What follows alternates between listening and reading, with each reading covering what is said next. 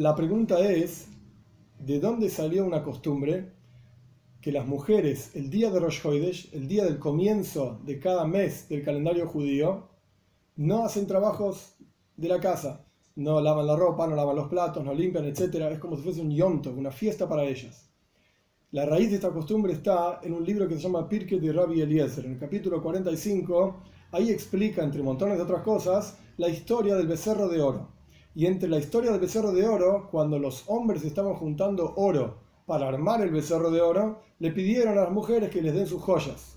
Las mujeres se negaron a dar las joyas, dijeron no vamos a participar de este desastre, de esta idolatría, etc.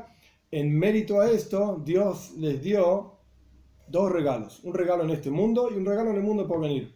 El regalo en este mundo es que las mujeres cuidan Rosh Hoidesh, el comienzo de cada mes, mucho más que los hombres, en este sentido de que no hacen trabajo de la casa, etc.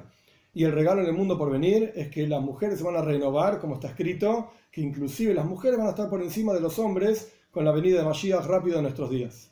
Ahora bien, ¿qué relación tiene esta cuestión de las mujeres con Rosh Hoidesh, con el comienzo de cada mes? Y la idea, la explicación es en dos niveles, uno simple y uno un poco más profundo. El nivel más simple es, ¿qué significa Rosh Hodesh? ¿Qué significa el comienzo de un mes? El calendario judío está regido por la luna, por lo menos la cuestión de los meses. A la renovación de la luna empieza el nuevo mes así como la luna se renueva mes a mes, de la misma manera la mujer se renueva en su ciclo menstrual mes a mes, tras ir a la mikve, al baño ritual, la mujer está renovada, preparada para estar junto a su marido, etc.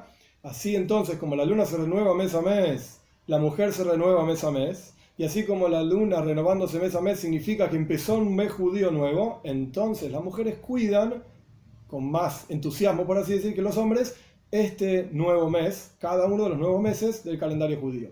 Esta es la explicación sencilla. Pero hay una explicación muy similar a esto, pero un poco más profunda. Y la idea es así.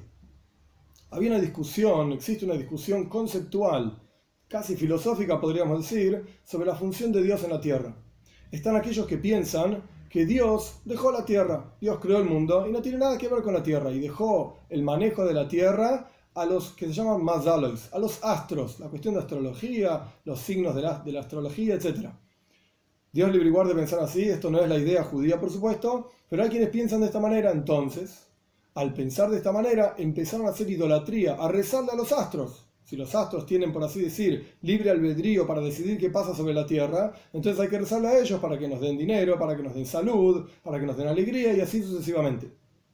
El judaísmo dice todo lo contrario no solamente Dios no dejó la tierra, sino que Dios gobierna sobre los cielos, sobre la tierra, sobre los astros, y los astros no son más que como un hacha en manos del leñador.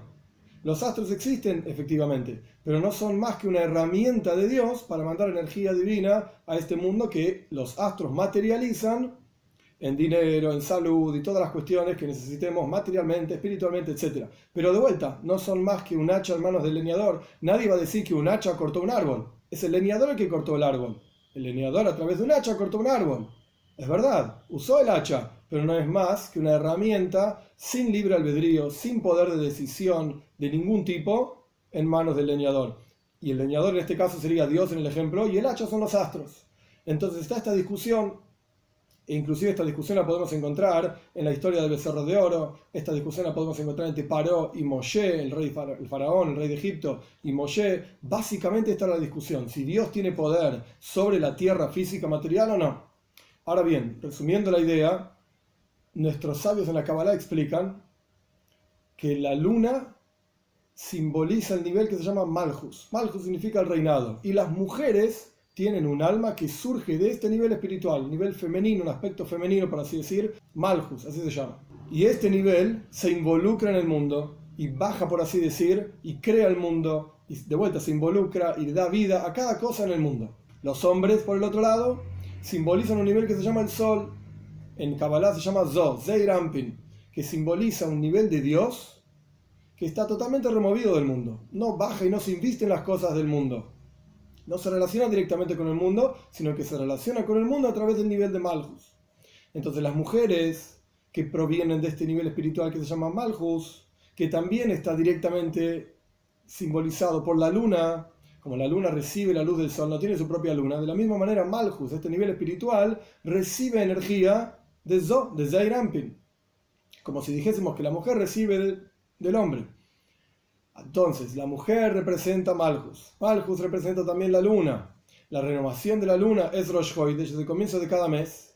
Y Malchus, este nivel, se involucra en el mundo. Las mujeres, por así decirlo, estaban gritando a los hombres en la historia del becerro de oro: Dios está involucrado en el mundo el mismo Dios espiritual, el mismo Dios que no tiene aparentemente nada que ver con el mundo, también tiene que ver con el mundo.